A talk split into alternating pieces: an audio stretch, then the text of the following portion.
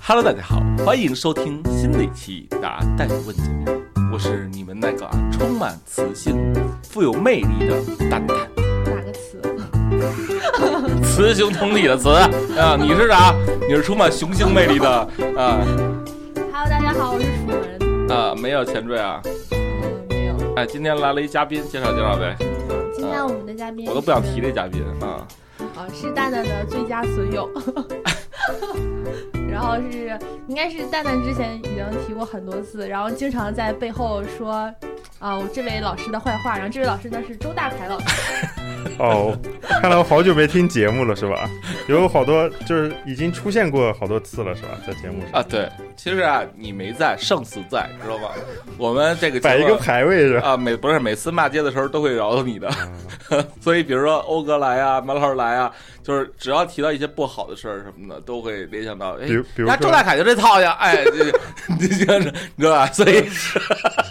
嗯 所以呢，这个今天我们就把这个猪肉王子周大凯同学请来了啊。这个猪肉王子呢，呃，我跟大家说一下，正经说啊，他们公司做了一个产品还是挺好的，就是叫做小欧鲜养洗涤颗粒啊。这东西呢，又能刷杯子，又能洗内衣内裤，还能够洗蔬菜果蔬。然后呢，它这个最大的一个特点是什么呢？就是泡泡就行，根本不用手洗。同时呢，哎，还有这个没有化学添加，所以你就算喝进去也没事儿。我之前啊，为了给他拍广告，我喝了一杯，这这孙子倒没喝，你知道吧？啊，所以我这事儿记他一辈子，知道吧？所以呢，大家想这个买这个他们家的产品啊，就洗家清洗护类的产品，你可以去天猫啊搜索这个森林海洋，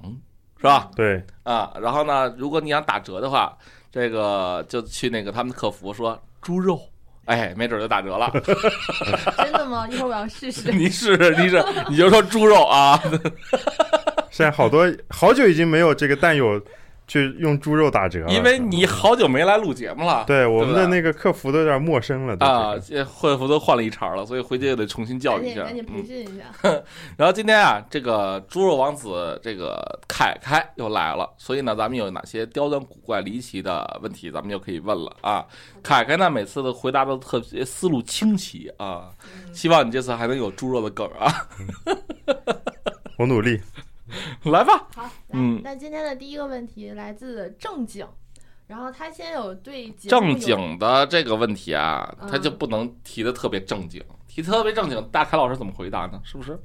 没事儿，我们可以嗯我，想嗯，我们可以往外带一带，是吧？ ？OK，来嗯吧，然后正经先对节目有一个表白，跟蛋、嗯给蛋蛋读一下，嗯就是他说再次听到节目开播很开心，然后是蛋姐的老粉丝，第一次创业的时候就开始收听了，希望蛋姐能陪着我们一起走下去。很多时候不是想听什么模式和创新的东西，在创业的路上有时候是孤独的，听到蛋蛋和嘉宾在节目里侃侃而谈，有那么一刻觉得路上还有其他人并肩前行。哎，你觉得感动吗？感动，你觉得感动吗？我觉得不 感动，因为我觉得这个这个嘉宾就是非常直接的告诉你，你这个节目没有什么 价值，没有什么收获，太是吧？冷血唯了，你真是唯独就是可以有一些陪伴。人啊家的意思是什么呀？是在哎获取到知识的同时，还能有陪伴，让大家觉得创业路上不孤独。因对为你想啊，这个创业者是一什么心态？比如说你遇到一些困难之后啊，你是无法跟家人倾诉的，无法跟员工倾诉的，无法跟哎老婆倾诉的，无法跟父母倾诉的，那你找谁倾诉啊？你不就找咱们吗？咱们就是人家的垃圾桶啊，咱就是人树洞啊，是不是？所以你这个人啊，就是为什么现在就是很难有大成，那是因为啊，你还没有一个利他的精神。目光狭狭隘是对，吧你？看你戴一个眼镜儿，都不如我两只眼睛，哎，四只眼睛都没有我一两只眼睛看得远。所以我是为什么看得远呀？ 我是用心去看，用心去体会。你呢？你只是看到眼前的所见即所得，嗯因此你的眼眼界长短就决定了你的嗯未来道路的。高与低，而我呢，其实说，没哎完了咱你这咱咱咱不说这这个话题期就完了，我觉得马上啊，所以感谢这位听友的肯定啊，嗯，我愿意，我们蛋姐创业愿意长期的陪伴每个孤独的创业者，好吧？嗯嗯，好的，那他的问题是，目前打算和两个朋友在二线的省会城市做云养殖。我操，云养殖啊，嗯，他说原来没有做过养殖类的项目，不过在网上有看了很多，然后不打算做太虚的模式，看好农业养殖这个行业，然后括号说是高客单走地养鸡，然后希望通过农业加互联网的模式把这件事做好。然后起初的种子用户，我们原来的圈层可以覆盖一些，现在主要想听一下蛋蛋和嘉宾给点建议。凯凯，你知道什么叫鱼养殖吗？就是说白了啊，就是他搞了一鸡场，嗯，然后当然呢当然当地的人去种是吧？不是不是，他搞了一鸡场，啊就是那个他号称啊，这鸡都是跑步机，就是按走一地个鸡，按对嗯一个鸡脚环儿，然后呢，因为刘强东不是说嘛，有的很多鸡啊，一辈子都他妈没走过五步路，然后他那个他那个鸡啊，就是放山山里散养，但是呢，比如这会儿什么叫云养殖呢？就是他是养鸡的。你是一顾客，比如说，哎，我操，你也想养十只鸡，怎么办呀？你也没地儿啊，对吧？好，我给你绑十个有周大凯脚环的鸡啊， 然后呢，这鸡啊，这属于我是对对吧？啊你他妈每天能拿一手机能看你呀这十只鸡，能同步微信步数吗？ 对，过过过得怎么样啊？吃的好不好 啊？今儿又有有跟谁打架了？嗯然后这这它是这么跟一个跟蛋蛋的鸡打架有了点像鸳鸯，宠物那种感觉了啊，呃不是云养其宠实物，云养宠物你不能吃啊，它是啊完了，它它它能吃啊啊，它是为了吃啊以。前有认养果园，那啊你的这说样的养模鸡式，是为了干嘛？ 我以为是，，对我以为是就培养出弄得感慢情了，你咋吃呢？这 个，说大凯，你养过多少只鸡？那 我培养的出感情连我的一号鸡天天胖揍蛋蛋的二号鸡是吧？打的这蛋蛋那个二号鸡长得这长蛋蛋长说得得长不不大， 咱俩说的是一物种吗？ 是吧？所以你你你看发表你的看法啊，嗯，你觉得这事儿靠谱吗？没，这真的不太，还真真不太接触过这种这种模式。但是我觉得，我觉得其实，我觉得任何东西商业模式是不能脱离本质的，就是本身养鸡这个事情，呃，还是挺挺有讲究、挺有学问的。只是它，我觉得它是嫁嫁接了一种新的模式。首先就是说，因为因为这个哥们儿他讲他原来没有做过养殖类的项目，嗯，就是我最近看一个新闻啊，就是之前咱们看那个《康熙微服私访记》里边嗯演演那个三德子的那个演员，嗯嗯，他就是画他，你看最近十多年都没有看到他再出再去演这个影视作品，他干嘛去了呢？他把自己所有的资产在那个汶汶川地震以后，全部在当地建了养殖场，嗯就是养这个鸡，然后就是为了富农。因为当地这个发生了这个地震以后，就是重建是很痛苦的一个过程，很多农民是没有这个收入了，嗯他就投入了去养鸡，其实花了十多年的时间，都是在亏钱的，大量的亏，然后养一茬子，然后一个鸡瘟就全死光了。嗯对，然后是，然后包括就是，比如说这个他引进的一些鸡种，对吧？在当地的这个这个环境能不能适应？我觉得本身就是不能脱离这个农业本身，就养殖业本身的这个这个逻辑路径。所以我觉得模式是有意思的，嗯但是真正，比如说，其实我刚才讲的也是一个点啊，就是比如说你，比如说像楚文啊，然后很有爱心，然后比如说我们也希望吃一点这个地道的农副产品，然后我在他的鸡场买十只鸡，对吧？我要看着它养大。然后你真的如果说通过这个云端的这个方式，你每天去看这个鸡，可能真的会有感情，它是不一样的。嗯，对吧？然后到了它肥的时候，能够出栏的时候，你是不是真的还舍得杀了它，或者去吃了它？只要不是我来杀，应该你们怎么能吃小兔兔呢？对啊，就是你看认养一头牛，其实它最早的理念也是这样子，对吧？就是说，呃，大家不知道你喝的这个牛奶是不是工业化的，或者说是不是非常非常地道的，或者会有一些什么化学添加的。OK，那就是说富人他有这个需求，他有这个经济实力，那我有自己的养殖场，你养你认你的一头牛，在牛耳朵上打一个标签，专属的标签，那这头牛所产的所有的这个牛奶，那都是属于你的。嗯对，其实我觉得这个包括鸡蛋也有这样的模式，包括果园，现在很多其实像北京就有这种高端的果园，就是一些呃蔬菜，一些什么所谓的有机蔬菜，一斤卖到几十块钱、上百块钱，嗯特别特别特别特别贵，但是其实他们还是很赚的，因为有大量的有钱人有这样的需求。对，但是我觉得。呃，两个点吧，就是我我觉得比较有有有有困扰的，就是毕竟因为我本身对养殖这个行业是不懂的，但是我我我认为就是我们做商业时间长了以后，就是你一定要对你所处的或者你要步入的一个新行业有敬畏心，对吧？你首先一定要首先把这个事情本身的这个商业本质要做透了，养鸡能不能养得是养得活或者养得好，或者你这鸡是不是真的有优势？其次，再通过这个互联网的方式，但是我觉得要测试嗯啊，对是这样啊，就是我的看法是呢，你看它这个机啊，肯定是高科能量机，对吧？那是一定的，啊对，那个高科能量机呢，其实相相对应的就是那些高净值人群，嗯对吧？嗯啊，那你其实呢，这个我觉得做生意啊，必须两边顾一边儿。比如说你看大凯老师啊，他呢就是，呃，产品这端呢，都是做相对比较中低端的啊，对是吧？中低啊端的不，啊，中低端的呢他就他就直接走淘宝、京东，然后包括抖音这样的渠道，他就能找到相应的用户。对，但是但凡呢，他说他要是这个东西只是服务高端人群，一一瓶儿卖的比现在贵十倍，然后呢，只能是那些别墅区的阔太来做，他其实连淘宝都不用走，他直没接错，对，他直走接会所，他直接走会所，他啊直接参劳加斯参加各啊种商学院，对然后对参对加各种名车俱乐部，那就是他的主要战场了。所以呢，你看你你你现在弄一这个呀，不如我给你出一主意，你要真想弄啊。你占一头儿，你看啊他之前不是没做过养殖业吗？你没做过养殖业，你是不可能冲在一线做养殖业的。对你做不了。然后呢，最好的方式是你要觉得这个高客单价的走路机能，你你能找着销路，那不如啊，你就去找销路，对，然后找一养鸡大哥，你跟他合作，嗯丫他妈不卖你也能卖别人，没错没错，对吧？没错嗯然后呢，你去在比比如说承担养殖的风险，啊，比如说你在你在天上人间这样地方当一个小牛郎儿，是不 是？你他妈还能认点富婆呢？富婆 对对富婆他妈还能 天点天给富波点鸡 吃，是吧大大郎该应吃该药了养，嗯应该对吧？就这意思嘛。所以，所以我觉得其实做生意啊，上来讲做平台的都得死，就是你上来就就就应该找到一个优势点，核心优势点。 哎，我觉得蛋蛋说的这个挺对的，就开拓了我的一个思路啊，嗯就是其实确实就是从养殖的角度，就是我你看我们做工厂和做品牌其实是两件事，嗯，基本上像我们这个行业里，没有说做工厂又做品牌做成了的。嗯你看所有的大品牌，像宝洁，包括像耐克这样的一些我们知名的消费品牌，嗯，都基本上没有自己的工厂。苹果也是组嗯装，对，全部都是代工嗯。为什么呢？因为其实它的逻辑是不一样的。因为工厂它受产能的限制，比如说农户养鸡和养鸭，就像我们讲的，养鸡和养鸭其实可能已经是两件事儿了，对吧？因为鸡的属性、环境和鸭可能是不一样的。对。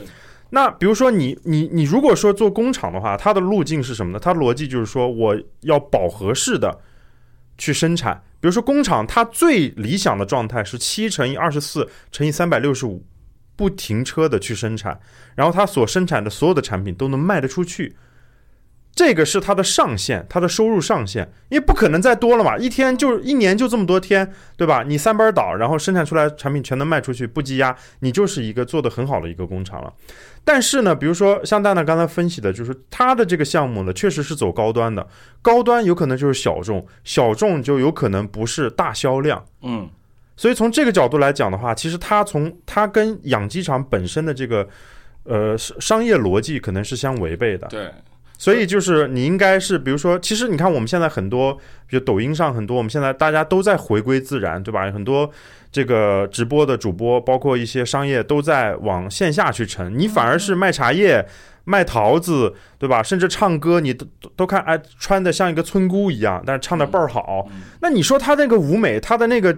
景深，他的那个光，他一定是专业团队是的，在包是的。装。对，所以我觉得其实你可以先，就是像蛋蛋讲，你先顾一头，比如说你把把把这个线上就是获客的事情解决掉，嗯，其实你再去寻找地道的这个，比如养殖场，没再去错深度合作。你看啊，他说他在一个二线的省会城市，还是省会城市啊？嗯，那肯定就是像济南这样的城市。没。错，对，那你看啊，你如果把你这省会城市里边的高端乐队会所，别高端了，只要是乐队会所都拿下。他一定有这个需求。啊，对他操你坐月子，天天一顿鸡汤，这对 吧？他妈的刚坐月子，我我都我都花十万块钱一个月来这儿了，我还不能吃点走路鸡的鸡汤。对对不对没错，没错。所以呢，嗯，其实你把这个高端月子会所全都拿下，这就是你独家渠道了对，啊。然后呢，你再搞点那个私立医院，私立医院啊，什么打胎呀、啊，什么打胎助产之类的那对种，，对，这这就是好多女孩啊，有钱的女孩都不去公立医院打胎什么的，对，我说打胎这个可能有有违人伦什么的，但是毕中国他们打胎率还是挺高的，所以呢，你看打完胎之后他干嘛呀？他不能喝他们太太口服液吧，嗯，对吧？啊、啊，是吧？所以，所以你把这帮人啊，从这种特殊渠道的拢住，你的鸡不愁卖。没错，一个就是就比如说一个月的会所，假如说有一百个用户，就别有一百个了，就二十个用户，二十个用户，他他妈一天喝一只吃一喝一碗鸡汤，那就是一天一只鸡，一天一只鸡，那你算吧，每个用户起码三十天起，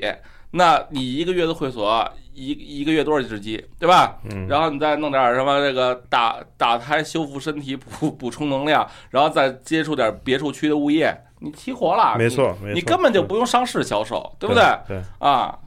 所以这而且其实它可以纵深了，就是比如说你你有了这个客群，你能做的事情很多。嗯然后我都对吧不叫走路鸡，我就叫安胎鸡或者是月子鸡。对，其实就是嗯女生她其实，在那个特殊时期，她是会在意，比如说这个鸡是不是吃激素长大嗯啊的比，如说我现对吧在啊，天天给楚儿洗脑，我说你做你那个以后生完孩子，你必须得喝这什么什么的这个月子鸡。这月子鸡啊，跟那乌鸡什么还不一样，它好在哪儿？然后怎么啊着？要不你以后得留后遗症。你看啊，你从现在给它洗，洗到它生孩子那会儿，它他妈绝对得吃这个。对，你就看蛋蛋这么胖，你知道吧？鸡汤全让媳妇儿喝了，鸡全让她吃了。哎，是不是？是不是有道？理，有道理。啊，对吧？嗯，所以你你啊，应该树立一个新的品类，就是月子鸡。你看之前咱们不是采访过那小鲜炖吗？小鲜炖就是树立一个新的没燕窝错品类，就是能直接即饮的现炖好的炖燕窝，对燕窝。所以呢，你就你别跑步机，跑步机啊都有人干了，你直接整整一月子鸡，对啊啊啊流产鸡，嗯，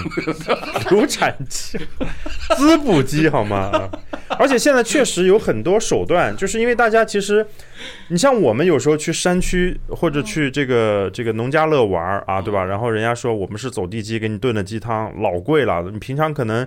这个几十块钱、三四十块钱、二三十块钱一锅鸡汤，在那边起码得一百二三、一百七八啊，嗯对对吧？但是其实你真的会信，你每天你在农家乐得接待多少人，对对吧？对，但你在那个场景下，你就会觉得大概率可能这个这个鸡更确实是，没错儿，其实它也是从市里边进回来的。没错儿没错对吧儿。然后你再弄点噱头，比如说我们这鸡都他妈吃中冬虫夏草长大的，对，就是对吧你，你确实，因为你比如说云养殖嘛，你确实可以通过，比如说直播或者是通过短视频的手段，让它能够看到这个鸡整个生长的一个环境，甚至做一些这个就是这个绑定的一些动作，啊是吧？对对就哎，这只鸡从小它做了什么标记、啊或者怎么样你了？看那神户牛肉，说自己那牛怎么着，还是听音乐，对还是做按摩，你对就直接啊对对整他妈冬虫夏草啊，西洋参、大枸杞，然后你就他妈天天喂那鸡，鸡只要一吃了，它哪怕当时都吐出来，它不爱吃，你也给它拍成视频，然后呢，哎，你就跟它说，你看我们的鸡啊。奸商，别的鸡啊，都是炖的时候下点什么枸杞、桂圆、嗯大枣，我们这自带，对吧？所以，所以它不光鸡肉紧实，嗯，炖出来鸡汤好吃，它他妈那肉啊里边自带草药功能，对吧？对嗯你对说你这么一弄，那谁不哎是那吧个？草药功能都渗到血液里面去啊了。对，你看翻五倍啊！就之前我就是有有一个卖保健品的，我觉得特别棒啊！我就是那个保健品啊，我也不知道没喝过，也不知道怎么样，但是他就打了一个，就是有一个保健品叫初源，你看过吗？张国立做广告，嗯，就当时我在电视上刷，嗯就是就是他的场景是什么呢？张国立提了一东西去医院看人，啊，就这个场景啊，出园啊，就是恢复的那个啊，他就直接打那用个的说看病人送出是园，出园，你对看这就是一场景嘛。对啊，以前你是孝敬爸妈只收脑白 金，对，现很在我是孝敬看病人送出园，对那你直接就搞一个是吧？来呃，对月子就吃坐月子，坐直接月是啊子坐月子就喝月子鸡汤啊，对对吧，没事儿了。啊还是做品牌的思路，其实嗯嗯嗯，能把这个场景站住，那对太啊赚钱了，因为你对把这个品牌做起来，你把这个渠道弄起来的话，有的是给你攻击的，对啊，对吧？嗯，业内叫这营销鬼才，消费者骂骂咧咧的 走。 你们这帮万恶的商人，就看你站屁股坐在哪儿了，对， 对吧？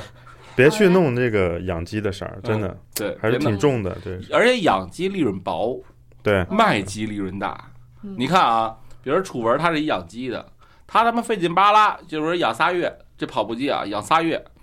不打激素，鸡养仨月出栏了。出栏了之后呢，你看一只鸡，它刨去饲料成本，刨去时间成本，可能一只鸡它也就能挣个十块二十块。但是对你把它赋予了月子鸡之后，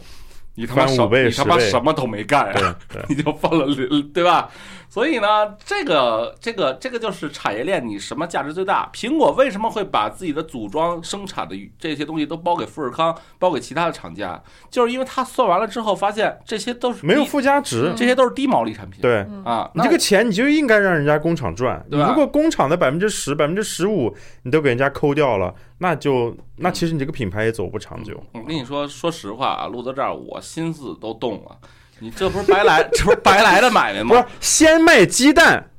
先卖这个冬虫夏草蛋啊是吧？就就是蛋跟鸡，还有鸡汤，它是他妈可以，哎，你看那个黄天鹅，其实它也是一个场景，嗯对吧？黄天鹅就讲，就是说它的这个蛋黄是普通鸡蛋的这个三倍到五倍啊，它是引进了一种什么什么美日本，就是你看你知道这么多年你知道最操蛋的是什么吗？啊，你弄一个月子鸡之后，月子鸡还能他妈下蛋，对吧？。对啊，下完蛋之后，你别卖蛋，蛋的客单价又低了，你卖什么呀？你卖月子鸡蛋的蛋清儿面膜，我操，那两块钱一张就能卖二十了，知道 吧？黑心老板，我跟实你在说，是高，嗯是是这意思吧？嗯啊，然后你你的新的渠道就不是是但从又跨不是品类你了，你不是这你个听我说呀，你这样就可以从美容院直接切到月子会所。月子会所也可以。你看产后就是有现在有一个有一个点，就是说女人生完孩子之后立刻衰老十年，啊，对，然后马上给你滋补然对后对对冬虫夏草面膜。对对对，然后然后你看这样，为什么说从美容院切呢？因为好多还没结婚的，天天他做脸的时候有一天然等待场景，你只要你只要给足了钱，那些美容师啊。就会在啪啪啪啪啪拍脸做头做做脸的时候，就跟小姐姐说了：“哎，楚文，你这皮肤有点干呀，我跟你说呀，你过两天要生孩子，你可一定要注意保养啊！你提前三个月就得开始喝开始补身体了，你得喝那个鸡汤。记住啊，你到时候有一个蛋，我到时候给你给你寄一箱，你可一定要坚持。只要你怀上了，三个月之后每天一颗蛋，哎，你看这他妈就绑定了，知道吧？这对绑定了。嗯对，吃这个鸡的鸡鸡蛋啊、呃最后吃这个鸡的鸡肉，喝它的鸡汤。哎，操，天呐，怎么感觉有点？呃嗯对吧？你看所有东西不都这样？阳澄湖大闸蟹有几个是真的？对，对不对嗯啊？都一样。因为很高频，就是鸡对于女性来说，确实熬鸡汤还是挺高频 的。嗯对大大大凯，咱们咱干一这事儿得了。你去吧，我鼓励你。嗯，我说的咱真挺来劲的哈嗯，对吧？因为我手里认识好多美容院和这个月子会所的资源，对，我觉得就是但有听我们的节目呢，就不要被我们这个误入歧途啊。但是就是我们提供的这个思路，因为具体的可行不可行，一定要深入市场调研，对市场调研，包括深入这个行业，包括基于你自己有的资源，嗯，对吧？去去干，对不要说偏听偏信，是对吧？大家也千万不要把猪肉当做玩具来玩儿，好 吧？那咱们下一个问题，啊这是你们老板乱七年八轻时糟候干的事儿。这些东西。楚儿，你是没参与之前那我知个，道，你上次都跟我说过他妈了，周大凯从来不声吃情猪并肉，茂的。他不吃猪肉，但是他玩儿，你知道吧？ 啊，好吧，来，那下一个问题来自超爱蛋蛋的忠实听友，他说：“蛋蛋、楚文嘉宾，大家好，知道提问不够详细，不好回答，那你还不问的详细一点？”他说：“但是依然希望可以被选中。问题是，本人定位在哈尔滨，想自己做一个抖音号，但是没有才艺，没有特长，没有技能，当下应该如何选择题材、选择方向、选择形式啊，别做了啊！那真的就是嗯就是是这样啊。你之所以提出这个问题，是没有进行深度思考。 对？”嗯，就是任何人深度思考之后，总会在镜子的对面发现你的哪怕一丢丢的特长嗯和特点。就比如说我的特点是什么呢？贼眉鼠眼儿，这可能就是这可能就是特点呀、对吧？那周大个凯小的特辫儿这周大凯的特点是什么呢？如果浓他眉大爷，朱大凯的特点，如果他发现我操，我能把他们猪肉玩出一百零八种玩法，操，那 他妈这就是特点 呀、这能播吗？这个就是 他对对不对？所以其实能提出这样的猪问肉之神是啊 吧？提出这样问题的人，我为什么建议他直接就别做了？因为你自己都不知道你该干嘛，你想干嘛，以及你能干嘛，你的特点是什嗯么，那别人怎么能告诉你呢？我觉得这个，我觉得这个蛋友是聪明的，但是他懒，嗯，他不愿意思考。思想上的懒惰，他一开始他就说了，说我知道我提问不够详细，他都知道自，你看，所以他是聪明的嗯，他知道我们需要详细的问题，但是他不愿意思考，说我怎么样把我这个问题都问详细一些，嗯嗯就是他其实寄希望于说我们能够给他一个方法论。他直接去做什么。其实这个我们那张口就来呀，对吧？比如说你基于哈尔滨，其实我们觉得，就我接触的东北人，我觉得真你不用说你有什么特长，张嘴就是梗，就他一定说出来就比蛋蛋好笑，你知道吧？嗯他真的就是随随便便说说话，他就是就是带梗的嗯，啊，他就是本身有那个就在自带血语言液吧血液里边真的是这样的，东北人真有这个特点啊。周大凯媳妇儿就是东北人，啊，对，东就北我哪儿的？我也是东北人。本溪辽宁的，啊，我也对聊所以聊 周大凯啊的你第六任女朋友，马上要结婚，马上要结婚的这个媳妇儿是东北的啊为什么你记这么清 楚？每天没有六个呀？你他妈怎么知道有六个的？我自己都不知道有六个。嚯了嚯了嚯了 嚯了，嗯，就真的就他有时候就是他正常说话，你就觉得他在他在抖包袱，你知道 吧？嗯嗯就他有那个邪有那个邪心的那个本质在，而且挺正常一小姑娘，但是说话就是，所以其实这就是一个你你你东北人本身就跟其他外地人就有一个本质的优势，天然优势，这是对嗯吧？另外就是比如说，我觉得哈尔滨其实有很多点是可以讲的，比如是是像什么冬天呀、冰雕啊等等这些，哈尔滨红肠嗯但啊这这些是不，是太季节性 了？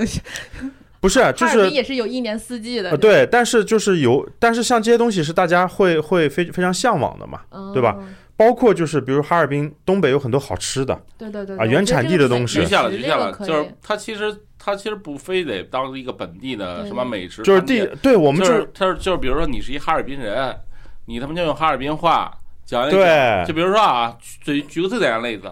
我是用北京话讲了很多内容，对你把我这些内容用哈尔滨话讲不完了，对，没错，对？吧？就是有意思了，可能就嗯对，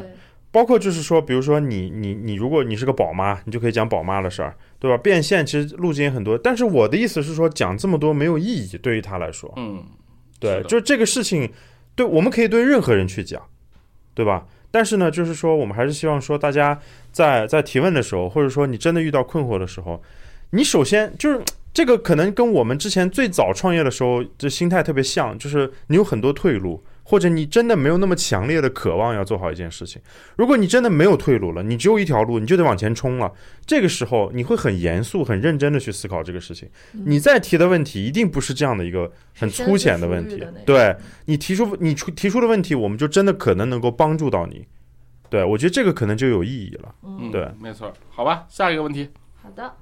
下一个问题，林夕袁总，他说：“我想问一个问题，本人有十几年的施工设计和房房地产经验，由于众所周周知的原因，现在失业了，年龄也跟蛋蛋差不多了，打工没人要。有一哥们儿做淘宝店群，一个月据说也能赚十万八万。那个哥们儿问我要一万五的学费，这条路行不行？如果要做的话，需要注意哪些方面？那凯不凯行 啊，绝对不行啊，对哥，这就是个坑啊！啊，凯凯是做电商出身的啊，对，这个这个我还是比较有发言权的，嗯就是一切收费的这种，真的就是坑，也不一定啊，也不一定啊也啊、不一定哎像蛋蛋这种卖课的还是比较我我不是指我啊，就是说知识啊是有价值的，开班授课是有价值，但没是呢错没。错，对。但是做这个事儿可能是有点问题啊。呃，我觉得两个点啊，首先一个，我觉得他有十几年的施工设计和房地产的经验，不做了特别可惜。就是其实我觉得疫情，我们一直在探讨，就是真的确实，像我周围很多创业的哥们儿也已经失败了，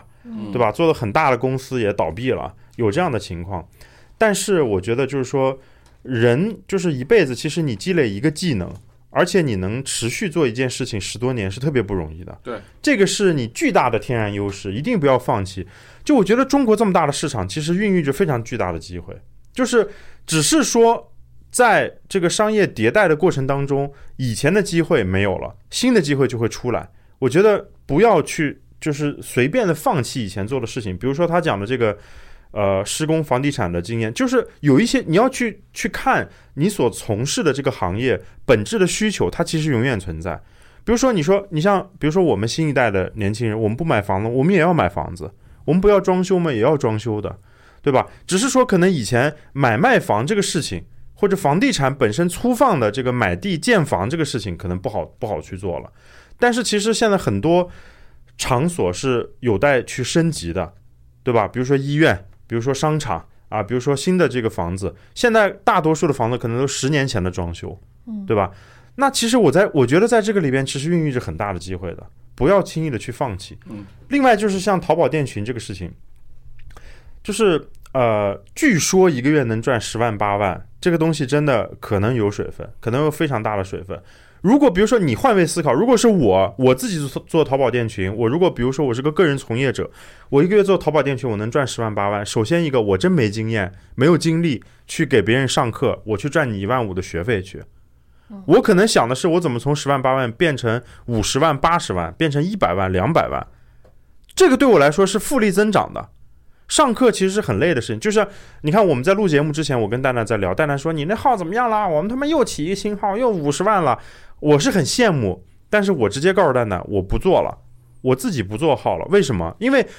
你深度思考了以后，或者说你操，你去体验了，进入这个这个做这个事情以后，你会发现，周大凯，你做品牌卖货，跟你做这个 IP 做内容，完全他妈是两个行业。嗯，我可以把我做品牌的事情，把我的经历，把我的经验讲得非常专业，我也可以讲得很好。但是你会发现，这个事情的投产比特别差。嗯就我养号，其实你像蛋蛋这边拍一个视频，我刚在那儿我在观摩他拍视频的这个过程，其实我很有感触。他拍视频，两个助理，三个灯光师、摄影师，五六个人一个小组，还不包括他外边还有很多在产内容的、做后期的这些同事。从起点我们就输了，我在做内容的时候就一个人，他要承包所有的事情，写内容、拍摄、灯光、后期剪辑，怎么比？没有办法比。但是我觉得我做产品，我有我的逻辑，对吧？我做品牌，我做渠道，我有我的逻辑。那我们现在我们也在借助电商，也在卖货，而且卖的也很好。我们怎么做呢？我们搭我们的自己的直播间。我们的这个整个的我们这个人人员的配套是整个直播的逻辑，对吧？主播、助理和这个投放、运营，那我们的粉丝也在增加，可能我们现在也十几万粉丝，我们这个粉丝都是卖货的过程当中，大家基于对你这个货、对你这个品牌感兴趣、信任来关注你，而不是说关注你这个 IP。关注了 IP，你后面还是需要再去考虑变现的事情。所以我觉得，其实对于这个哥们儿来说也是一样。首先，你去做淘宝店群，你真的是从零开始的，因为我们之前做电商也是从零开始的。你花再多的钱，都不如你自己真正的去操作一遍，开一个淘宝店这个过程，包括它后台有哪些设置，怎么样去投放，怎么样去上架一个商品，怎么样去优化一下它的关键词，来的更实在。这个过程，这个收收获是巨大的，嗯，比给你一万块钱、两万块钱上课要收获的你多。看其实这嗯个三日不见，当刮目相看呀。哎呀，以前这侃侃而个， 谈，哎，对我这个今天觉得赵大凯同学在最近还是有很大的成长的，啊、是谢谢是。为什么呢？是嗯因为为而你来是这因为是你上了几个商学院呀，还是你在哪个地方禅修了一段呀，还是什么呢？因为我们善于思考吧，不，啊一我直在自我迭代吧，大概率是因为啊钱不多 了，钱一直都 不多。所以所以逼着自己该想想嗯了，咋？ 是吗？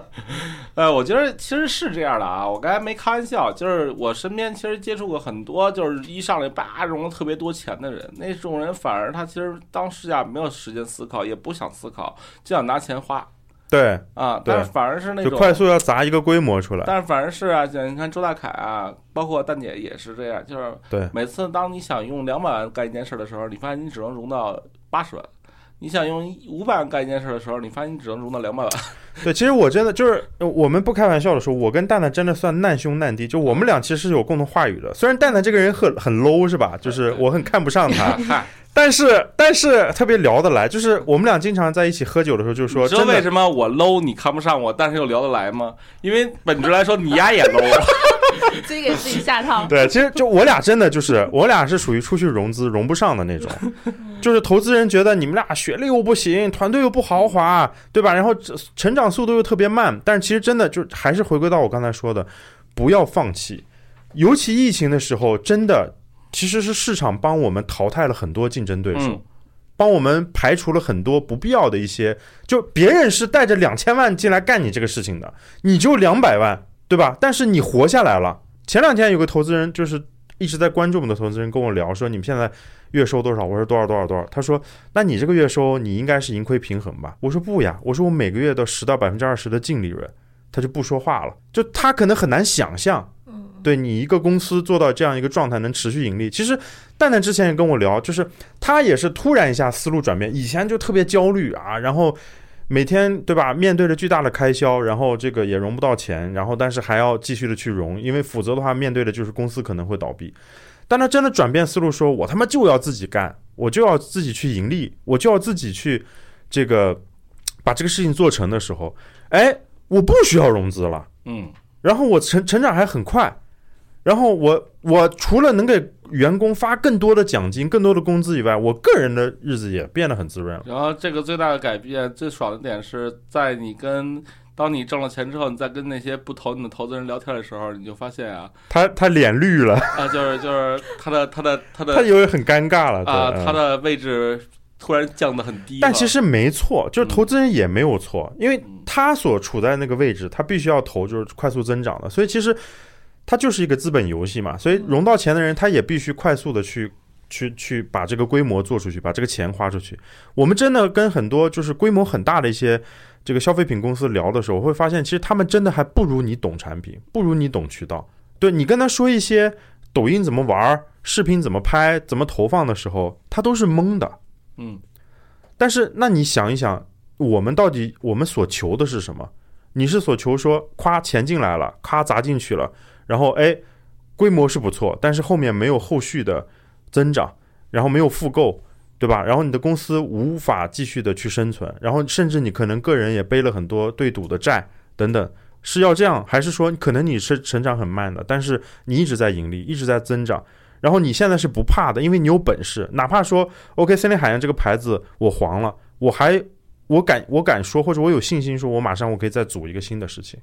出来，嗯对吧？我觉得这个是本事是学在自己身上的，嗯，对嗯是的。然后呢，所以这个哥们儿啊，你就不要交这一万五了。然后因为呢，现在就是不光是抖，不光是淘宝店群啊，抖音也有很多人教你无货源带货，对对然后做品做矩阵、书单号，那些都扯淡。对对就是本质来说是什么呢？本质来说是为什么无货源带货这件事儿有很多人想学呢？本质是他们都想空手套白狼。对对，呃嗯对吧希望不做投自己没入，有对成对本，但但是这个世界上很少有让你空手套白狼的就事儿。不就我可以说不可能。真的不可能，就是嗯我我，因为我我其实我以前我看着蛋蛋，对吧？我在这儿评，不过大凯确实平做到了啊，大没有没有，我凯们大凯确在我身上确实又做开始了，大凯在我身上确实做到了很多次空手套白 狼，这个是确实啊。但对啊但是你说他这是空手吗？我觉得不是，我这他也我不觉得是不是啊。我卖了但是什么我一定要为你澄清，大凯在我身上看似是空手套白狼了，我但是付出了感情， 好吗？对对对对对对，啊他但是他跟我付出了感情，你们俩干嘛所以呢，他骗取了我对他付出的感情。不是所以你看所以我他才空手套了白狼，知道吧？我举一个最简单的例子，人有时候是要真心换真心的，对吧？嗯你看过年的时候下大雪，我们啊，就、你你约他出去，我然后约他出去捏脚，你妈大雪那天是你妈失恋了，别我聊这个我他妈请你。不是不是这不重要，重要 的是，对还是我就还是觉北北京最贵的，我对我就觉得说，哎呀，我好久没见蛋蛋了，我们一起约着去洗个脚，洗个捏个脚吧，对吧？然后我就把我家里的买的本来要送人的那个就是礼坚果礼包礼盒没有拆过的啊，我就说，哎呀，我我我我我我给他送过去，他拿到了以后很开心。其实我那个坚果礼盒呢一百八。但是蛋蛋呢很开心，他觉得哎呀，我这兄弟好啊，惦记着我。结果洗澡那次他请了三百六，哦 你说赚不赚这事儿？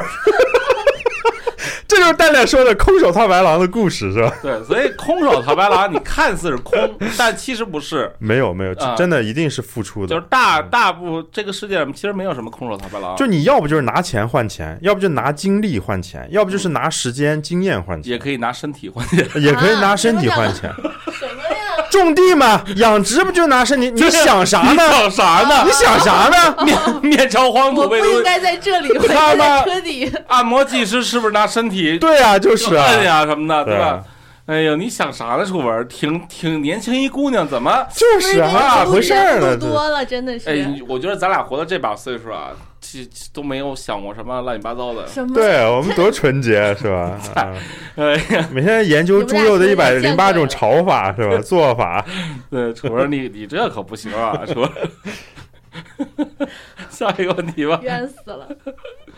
下一个问题，默默他说：“蛋哥关注你很久了，可以讲一讲未来五年有前景的行业吗？或者适合做的工作，适合创业的项目？呃，未来五年，其实我先说一下最没前景的东西啊，最没前景的就是拿身体换钱的。哎，你看说回来了， 我觉得不是呀，不不干嘛，确实是拿身体换钱的。 为什么呢？你看啊，就是我参观过富士康工厂，其实呢，现在的机器人技术已经很牛逼了。就比如说，任何制造业都可以用机器臂，只是为了稳定就业率，所以才他妈不用机器臂的。然后再来说啊，再来说，就比如说，你看接下来的快递，美国亚马逊已经实现了无人机配送，而不是人配送。然后呢，再来说这个基础的，就比如说设计岗位，假如说就是平面设计，你现在打开淘宝，你看看，你看看京东首页那大 banner，那都不是人设计出来的，那他妈都是机器直接操嗯自动识别自动嗯自动识别、自动生嗯成自动的，生成，对啊，千人千面嘛，对吧？所以，所以呢，你会发现这些基础性的岗位慢慢都会被人所替代，包括你看，有了 ETC 之后，收费收费站那些收费员是不是 差不多了，对吧？是不是差不多了？所以呢，其实没有前途的岗位都是那些纯拿身体换钱的。但是我觉得你刚刚说的属于那种劳动密集型的工作，对但是现在越来越我觉得多人楚文更说的注重对这种服务我我不业赞同你这个说法，服务行业，对，对对，就是我正想说，就是如果单纯从这个这个哥们儿的这个问题上来说，未来有前景的行业非常直接，对吧？AR、VR、Web 三点零、大数据，但是这跟老百姓没有关系，嗯，是吧？生物医药，这都是未来特别有前景的，而且现在能拿到大钱的。但是这些跟老百姓没有关系。但其实我觉得蛋蛋说的一点，我不我不赞同的是，我不认为说拿身体换钱是，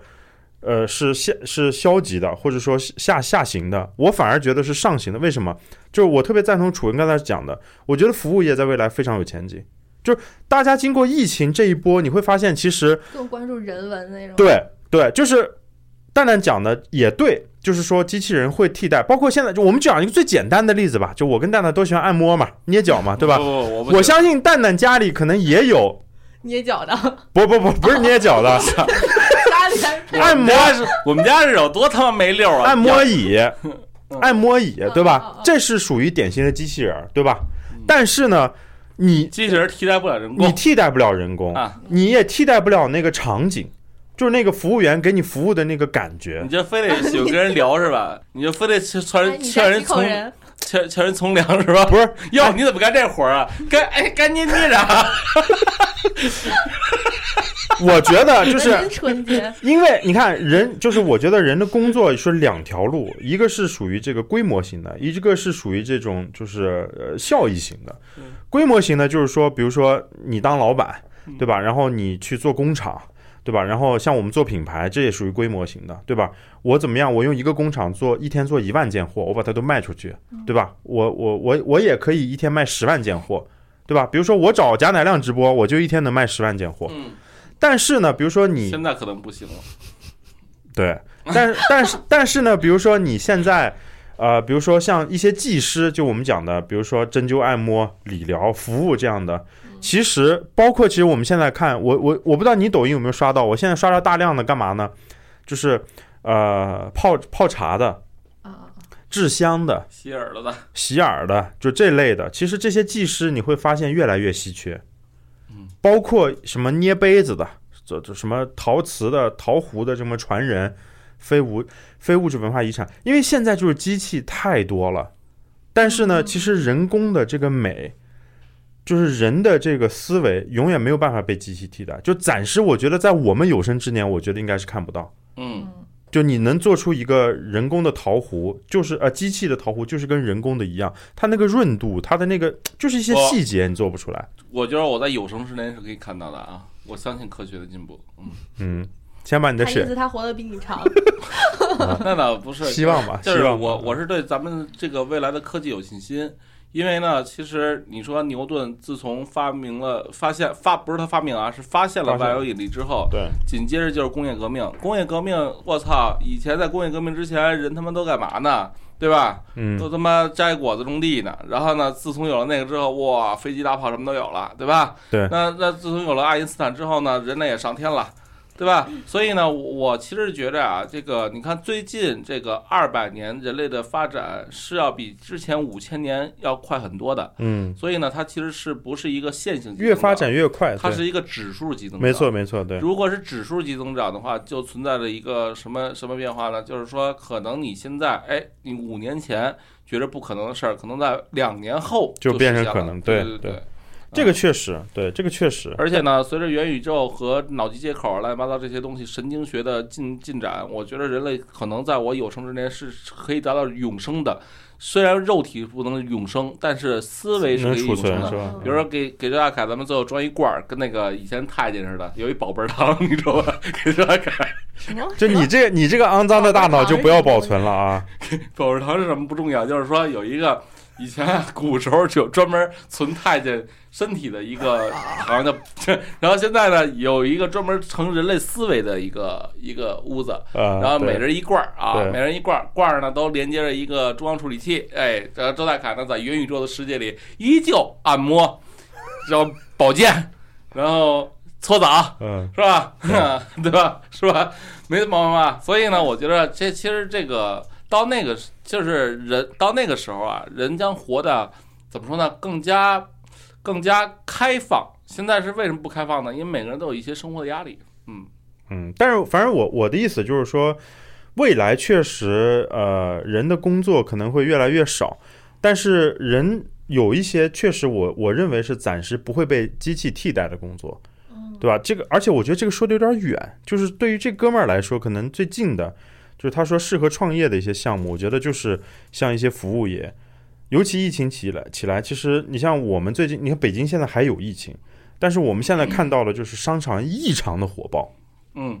对吧？异常的火爆，说明大家的消费的信心并没有消失，大家就是可能你买房子的能力变变少了，或者是需求变少了，但大家消费的能力其实并没有减我觉少得。大家可能现在更更越来越想及时行乐了，没错，没错，就真的就是很多人的心态也在发生变化。嗯。对吧？就这样，我不知道明天会怎么样，也许我出不去了，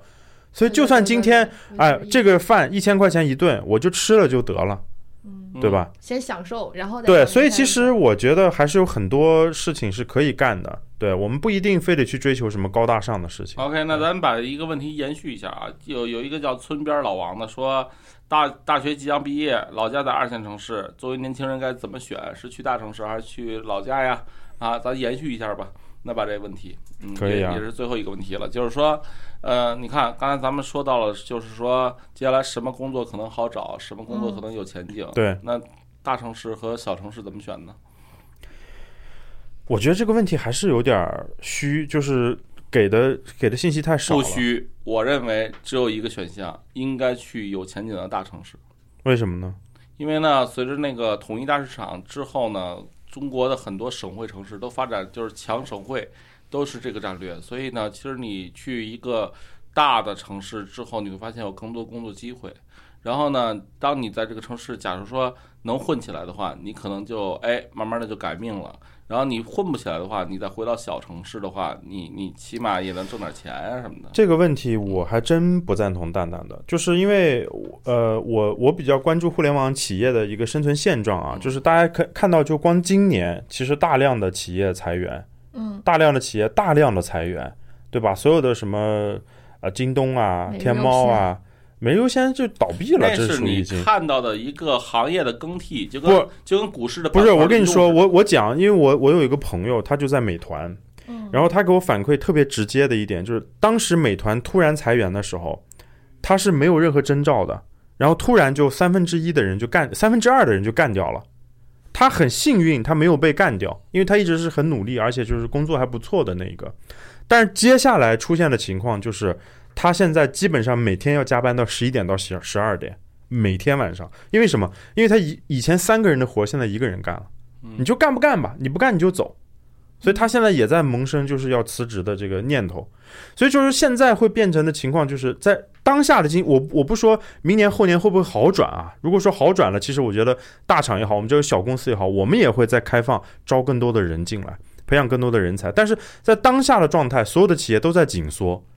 就是在就是在卷。其实我们可以说，就是自己人在卷自己人。没有没有没有，你看，只是互联网行业互联网行业就是，但是它是有有缩影的嘛，有代表性的没嘛。什么什么缩影。互联网行业是因为反垄断导致的，就是那任你觉得其他的企业呢？任何一个行业都会有高峰和低谷。你他妈的在对，就很正常你嘛。在你在九十年代初时候进他妈上汽大众，你还牛逼呢。对呃，不对对呀，是呀。啊，你他妈五六十年代你进他妈钢铁厂，你还牛逼呢。但我觉得是说，在二线城市其实有机会，就是有很多机会。其实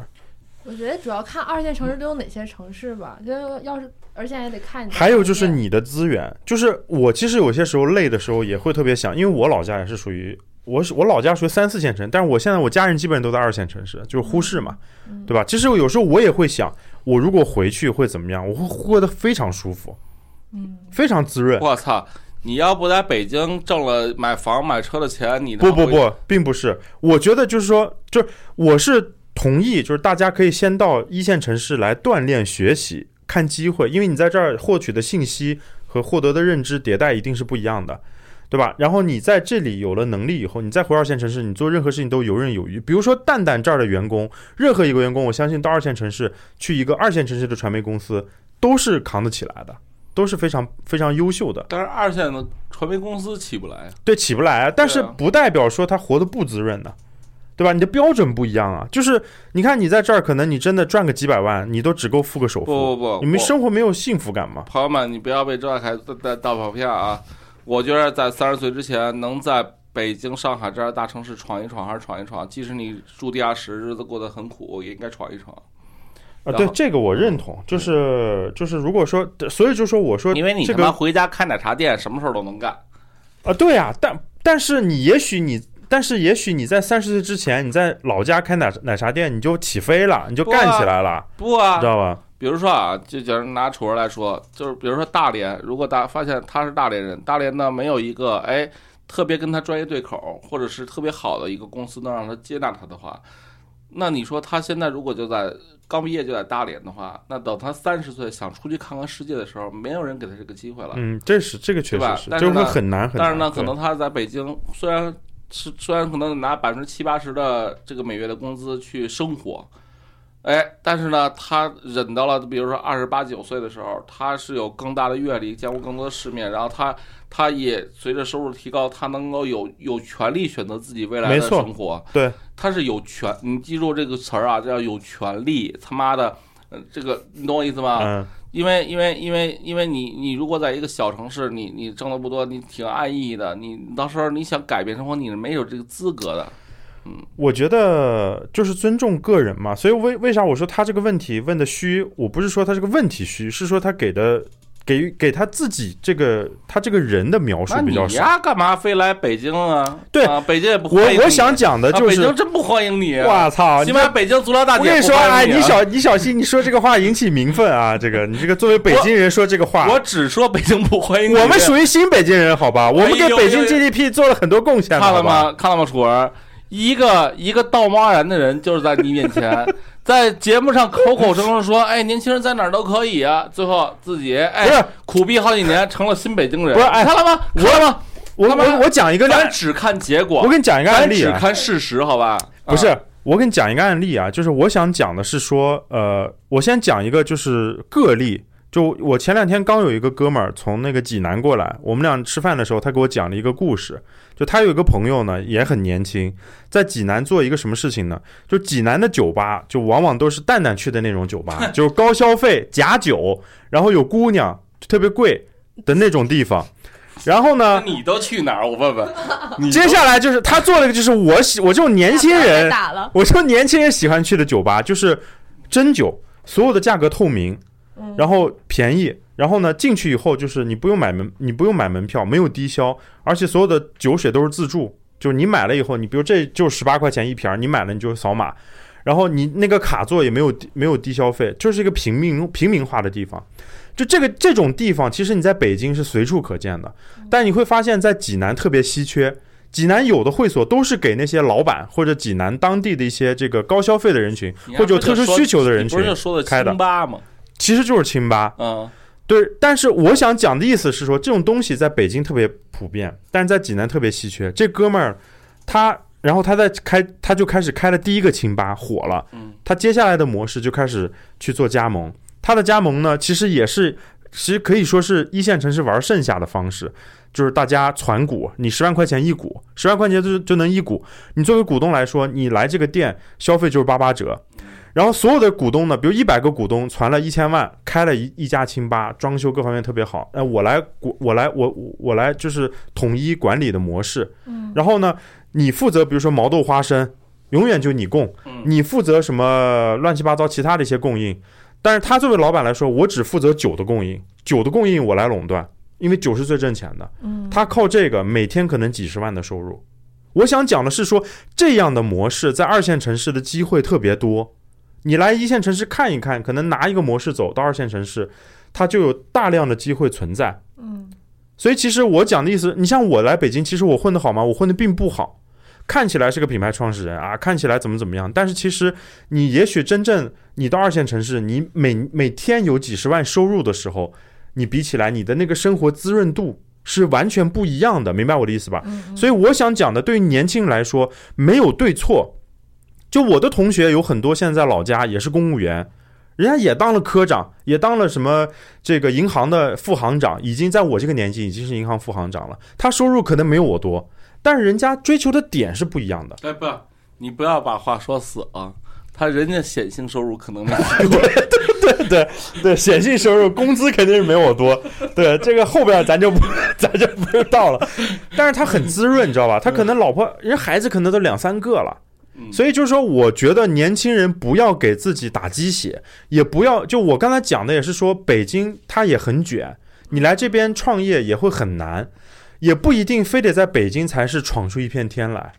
但是你首先你要搞清楚，就还是我们一直在讲以人为本，你要搞清楚你自己想要的是什么，你追求的是什么，没有问题，哥哥姐姐们。你不是说现在还是说，就像八零后对吧？你一定要每个月赚五千块钱，拿三千块钱去赡养老人的年代，不是了。哎，我问你一个问题：你说，如果今天你的思想回到二十岁的躯壳，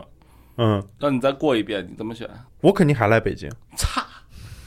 因为我觉得就是你如果有梦想，对吧？就是你有这种理想，就是说你就是想闯荡闯荡，因为我觉得本质是这样的，对吧？你看，如果我不是这样的话，蛋蛋，我之前第一次上一次创业失败的时候，蛋蛋就跟我聊过说，大凯你跟着我干吧，我当时是很心动的，对吧？因为我也我们兄弟俩关系也很好，嗯现在是不是想幸好当时没？呃那也不是，也不是，就是我想讲的是说，你当时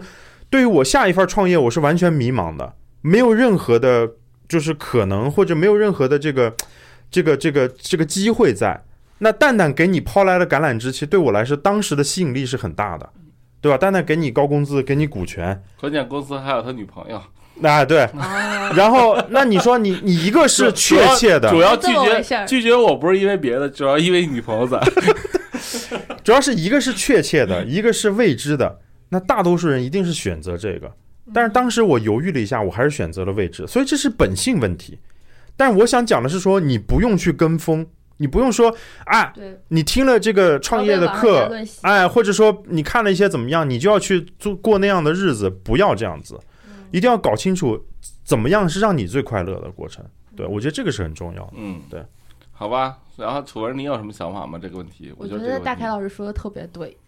就是现在很多年轻人可，你干嘛呀？ 嗯这表情耐人寻味。啊，就你是说就是现在很多人可能，呃，变得越来越理智。嗯对就是很很久之前，大家都会有有一种听过一个故事，就是有个人有个小孩儿，然后在大大山里面通过拼命读书，终于走出了大山。嗯或者他在一个小城市拼命读书，终于走出了小城市，来到了大城市，嗯然后见见识了更广阔的世界。对就是我们小时候可能包括再往前，他们就是听这种故事长大，然后他们就会特别想离开现在这个地方，然后被这种洗脑之后，越来越多人涌向大城市，然后大城市变得越来越卷。但是现在的话，跟以前的情况其实不太一样，你就是。我觉得城市和城市之间，包括各个行业，现在互联网时代这么发达，就是它的就是很多模式，就是小城市也有，就是你不用不用非得去大城市见见世面，其实你见的对世面可能在老家里边其实已经有了。没错，就是很多人现在就我我我就觉得现在很就是年轻人越来越理智了，就是他不会因为这些东西被洗脑，然后就一股脑都涌到大城市来。嗯，嗯、很多的可能包括我同学，他们很多都是更希望留在老家。对，而且你想，就是我们举一个最简单的例子，嗯北京一年它的它的增长可能百分之五、百分之十，但是二线城市、三线城市可能一年是百分之二十、百分之三十我的操增长，分母不一样，分母不一样，但是这个绝对值是也是不一样的，明白我的意思吧？就是这个空间是不一样的，也许你能够吃到二三线城市快速增长的那个红利，嗯嗯你来北京的话，你真的是非常要拼实力的。就以前，比如说大家去深圳的时候，是遍地黄金，遍地机会，对吧？像我妈当时，她的同她的同学，你都想象不到，我们从三线城市出来，到了深圳以后，最后开了一个科技公司，卖那个手机屏幕，一年赚两三千万。人家五六十岁退休了，开个 A 七，对吧？然后环游全国啊，北京也有别墅啊，内蒙两三套房子。这个时代过去了。对，你现在再去深圳，你做不了这个事情了。是像我们创业也是越来越卷的，我们以前是愣头青，对吧？然后有个想法就敢去干，然后你有个想法，你就可能拿到钱，可能有人帮你的。现在不可能，大家要看你的模式，看你的团队，看你的产品是否成熟，你的技术技术是否牛逼。所以你看，所以创业的门槛都在提高。那所以说，这个机会可能是永远有啊，但是可能是越来越少了。但是不管你选择在大城市，还是二线城市，还是还是在你的老家，还是怎么样，但有一点不变，就你一定要不断的自我迭代，不断的去学习，不断的对知识要有渴望，这个你才会成功，你才会活得越来越好。对，嗯我觉得这个是不变的。 对，成他妈鸡汤节目 了。嗯，鸡汤也是要有的嘛，我觉得你是你吧？说的就不是鸡汤吗，我觉得你俩人啊逻辑自洽了，现在呃呃，啊听不进去反方观点了，我也不打算再当个反方了啊嗯，好吧可以让听友看听一听，啊，可谁以说的对？对对对，反正呢，我呢代表那个守旧的老思维，就有点像那个这个当年这个戊戌变法的时候，哎，非非得我就是那种慈禧一样的角色了。嗯，因为呢，这个在时代的洪流看来啊，这个必然就是嗯新思潮它会战胜老思潮，嗯但是从结果上看呢，也未必啊。我跟你说，对嗯好吧， 哎，这咱咱咱走着瞧吧，好吧，OK，那咱们今天就这样吧。好啊的，这个最后呢，这个我觉得今天周大凯同学来录的这个节目呀，还是他自从有了《蛋姐创业这档节目之之后，他来参与录的最好的， 又是最好一期，最最最最最正能量的一期嗯啊，证明他我们每一期都在突破自己，对是对吧？突破对着蛋蛋疯狂输突出，破自己。然嗯后再跟大家说啊，周大凯呢，本来原定是八月份结婚，后来那天给我发一信息说：“操，结不了了。”怎么然后了？我还我还说：“哎呀，是离了婚啦。”然后原来都不是，是因为这个国家规定啊，不让办五十人以不让上聚的集。五十人以上的聚集。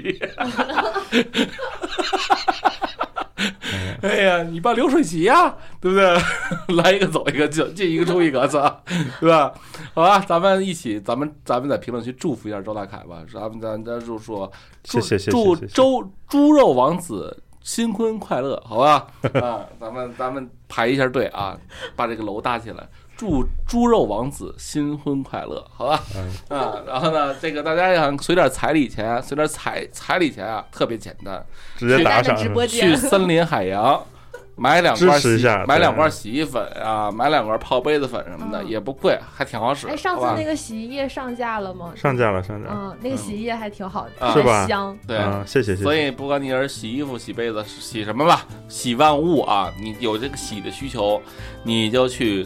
淘宝搜索“森林海洋”啊，对。对吧？如果想快，可以到京东自营哦然。然后呢，嗯你你呢就是要纯打赏的，你就直接跟客服说，这钱呀、就当喂狗了。祝祝你们一祝你们老板一对儿新人新婚快乐。 啊我操，你会给我吗？我肯定你丫肯定眯了，我跟你说。不是，直接打到你淘宝账上哦买那你可的以，然后然后然后就货不用发了，是吧？ 然后呢，这个你要是不想祝他快乐的，你就说猪肉王子赶紧给我打折啊，好吧？嗯，